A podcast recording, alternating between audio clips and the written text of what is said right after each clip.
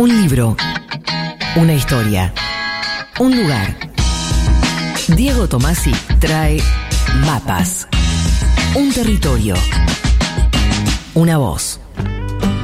Diego Tomasi, querido, buenas tardes. ¿Qué tal? Buenas tardes, ¿cómo andan? Bien, ¿vos cómo estás?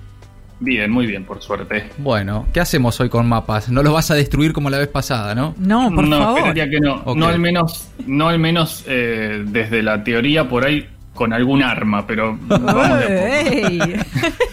Hoy vamos a ir a Tuzla en Bosnia y Herzegovina, la ex Yugoslavia. Mm. Tuzla es una ciudad industrial del noreste de Bosnia, Sí. conocida en los 80 por su olor. Eso es así, un olor a desecho industrial Ah, mira. que los nacidos ahí identificaban cuando dejaban el lugar por primera vez y se daban cuenta de que en otras ciudades ese olor no estaba. claro. Qué fuerte. Sí. Toda la región de lo que fue Yugoslavia ha sido, sigue siendo, ahora en menor medida, un hervidero de enfrentamientos étnicos Sí.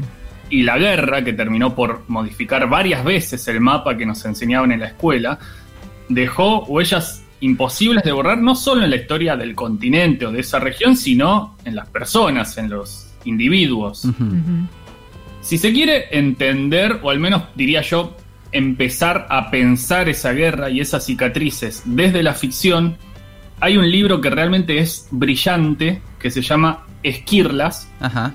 y que fue escrito por el autor bosnio Ismet Persic. Sí. El libro cuenta no solo la infancia en Tuzla y la dolorosa experiencia de la guerra, sino también el exilio de Persic en Estados Unidos.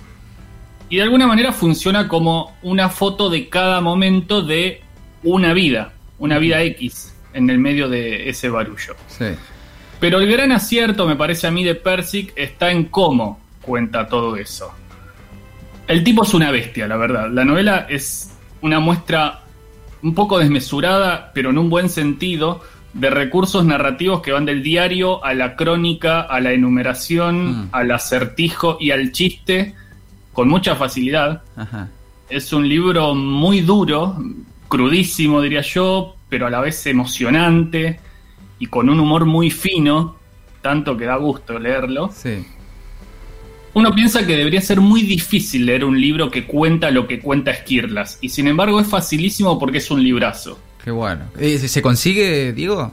Sí, se consigue eh, en Buenos Aires y es un libro un poco grande y Ajá. tal vez un poco caro ahora, pero se consigue. Ok. Eh, y se puede comprar por ebook también, hasta donde tengo entendido. Ajá. Les voy a mencionar un par de pasajes solo a modo de ejemplo de, de cómo es, digamos, la escritura de, de Percy. Sí. En un momento está hablando de su salida del país por la guerra y cuenta. Otros dos Persic habían hecho ese viaje antes que yo, mi tío abuelo Bego y mi tío Irfan.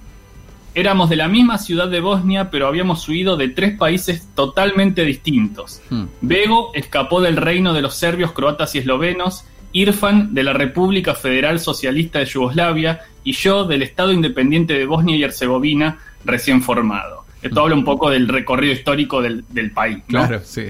Otro pasaje, no duermo bien, casi no duermo, sueño que voy a la universidad y liquido a la gente con un Kalashnikov. Qué picante, ¿no? Y uno más, que tiene que ver más con el humor, en el momento en que murió el mariscal Tito, yo tenía tres años y me cagué encima. Entre ambos incidentes no existió relación alguna. Sí. Hablé con Ismet Persic, la verdad que fue un, un gustazo que me pude dar. Muy bien. Había mil cosas para conversar, porque el libro así lo, lo propone, pero tuve que elegir. Y en primer lugar le pedí que me contara cuál es su primer recuerdo de Tuzla, o sea, el, el recuerdo más lejano que tiene del lugar en el que nació, y esto es lo que dijo. Hay una planta de energía en la zona industrial al lado del complejo gigante de edificios de la industria química que, en algún momento de los años 80 del siglo pasado, los expertos japoneses consideraron un peligro para la salud de la entonces capital de la antigua Yugoslavia y mucho más para nosotros en Tuzla que vivimos en esa burbuja de humo durante todas nuestras vidas. Si agregamos a eso los bajos salarios en las minas de carbón, las minas de sal, el hecho de que la ciudad está situada en un valle, lo que hace que los inviernos sean increíblemente grises y llenos de humo, no es de extrañar que Tuzla fuera conocida como la capital del suicidio de Yugoslavia.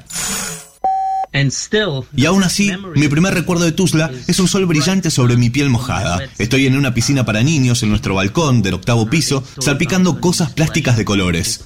Se escucha el siseo de una olla a presión con carne y repollo. Arriba, en el techo, dos nidos de golondrinas, elegantes pájaros de smoking negro que se precipitan hacia afuera. En el exterior, a través de los barrotes del balcón, el cielo es de un celeste profundo. Las colinas que rodean la ciudad brillan de verde, salpicadas de casas blancas con techos rojos. La calle de abajo es muy concurrida. Lleva el nombre del Mariscal Tito. Los sonidos del tráfico y el ruido metálico y el trueno del sitio de construcción de al lado, sus grullas, en forma de garza balanceando sus cuellos gigantes, como si buscaran comida entre la maquinaria. Obviamente, este es un recuerdo sensorial que se siente reconfortante, nostálgico, incluso almibarado. Pero lo que no hace es capturar la inquietud y el miedo al frío que siento unease cuando lo recuerdo. that I feel when I remember it. Mi primer recuerdo es estar solo, Being alone, ser dejado solo. left alone. Gracias a Nico Esquivel por el doblaje, Sí, Diego. muchas gracias. Sí. Sí. sí, muchas gracias, Nico, amigo del Destape. Sí. Eh, bueno, ahí el testimonio de Ismet Persic es una patada, del mismo modo que lo es su libro, porque con dos o tres imágenes uno se sumerge en ese lugar Mm. tan tremendo y, y también en la propia experiencia de él, Claro. ¿no? De la experiencia corporal de las cosas. Sí. Cuando él dice que tiene miedo al frío de Tuzla de, aquella, de aquel momento, es, es, es impactante. Sí. En esta segunda parte eh, le pedí a Persic que hablara de su último recuerdo de Tuzla, o sea, de la última vez en la que estuvo en ese lugar del que tuvo que exiliarse por la guerra, siendo Claro. un jovencito. Claro. Y también le hice una pregunta para la que me pidió tomarse varios días antes de responder, finalmente la respondió, Ajá. que es, ¿pueden curarse las heridas de la guerra? ¿Es suficiente escribir un libro para curar las heridas de la guerra? Y esto es lo que dijo Ismet Persic. Dale. My last memory of Tuzla. Mi último recuerdo de Tuzla es un poco triste. La última vez que estuve allí fue en el verano del año pasado. Tuzla hoy no es Tuzla de hace 24 años, cuando me fui por primera vez. Tuzla ya no se siente como mi casa, porque mi Tuzla está atrapada en 1995. Cada vez que vuelvo a Tuzla tengo de nuevo 18 años. Es como que volvés a la ciudad en la que creciste y no podés experimentarla como un adulto, sino que la ves todavía como el chico que solía vivir allí. ¿Pueden sanarse las heridas de la guerra? Si hay una manera de curar las heridas de la guerra, yo no he podido encontrarla. Estas heridas pueden volverse cicatrices destrozadas, pueden curarnos por un tiempo, pero ¿qué son estas cicatrices invisibles que se están formando si nuestro trauma no es físico? Si nuestro trauma no es visible para los demás. Porque, aunque el cuerpo sobrevive, algún otro tejido dentro de nosotros está traumatizado. El cuerpo del alma, ni siquiera sé cómo llamarlo, pero el dolor y la incomodidad no son abstractos, sino viscerales. Hay una sensación equivalente a vivir con una articulación fusionada, que solía ser móvil, o un rompehuesos mal configurado que obliga a las neuronas a reorganizarse en un mosaico improvisado alrededor del área traumatizada para permitirnos seguir gateando.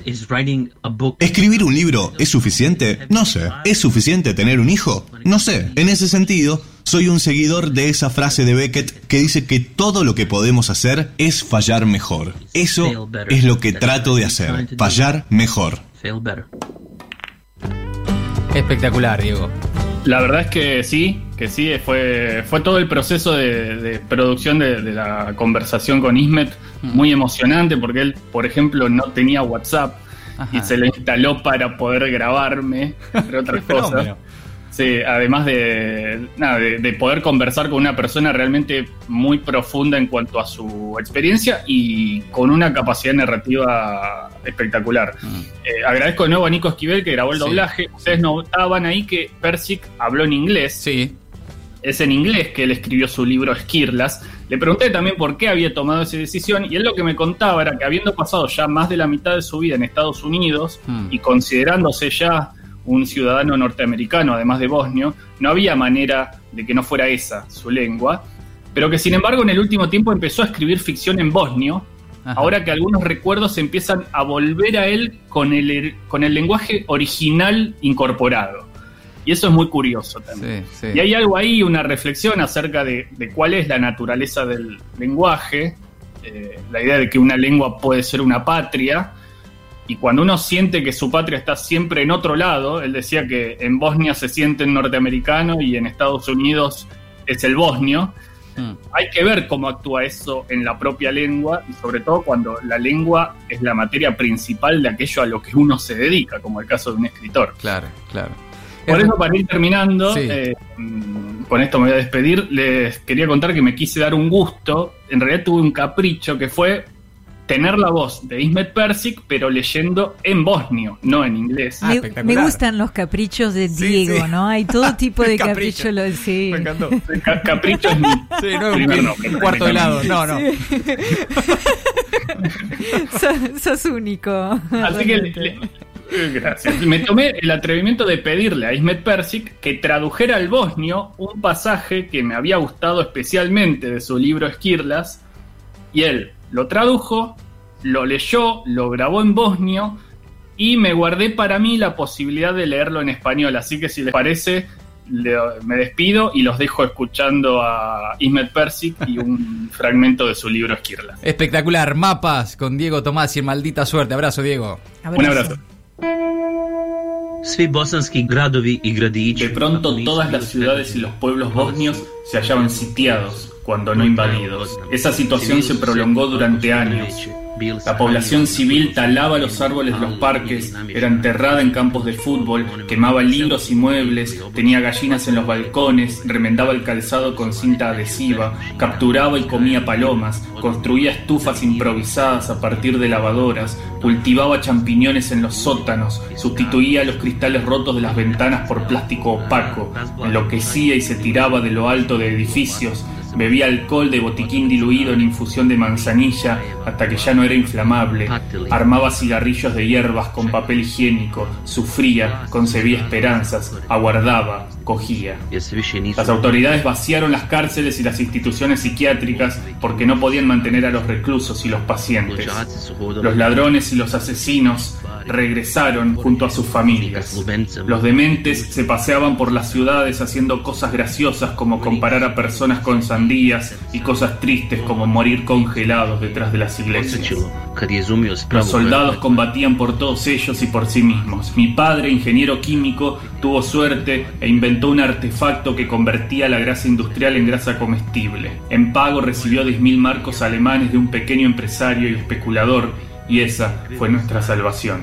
Mi madre comía lo justo para sobrevivir por la culpabilidad que le generaba no poder dejar el tabaco. Racionaba los cigarrillos tanto como podía, paseándose por el apartamento como un fantasma inquieto, jugando al solitario, contando los segundos antes del siguiente cigarrillo. A veces mi hermano y yo le robábamos uno cuando el paquete estaba casi lleno y lo escondíamos en algún lugar del apartamento para sacarlo inesperadamente, cuando a ella ya no le quedaban más, solo para ver cómo se le iluminaban los ojos por un momento. Después nos partía el corazón verla palpar la lana del enorme tapiz del pasillo, buscando nuestro alijo, con el índice en los labios y fuego en la mirada. Maldita suerte. La pesadilla ya pasó. Y lo mejor está por venir.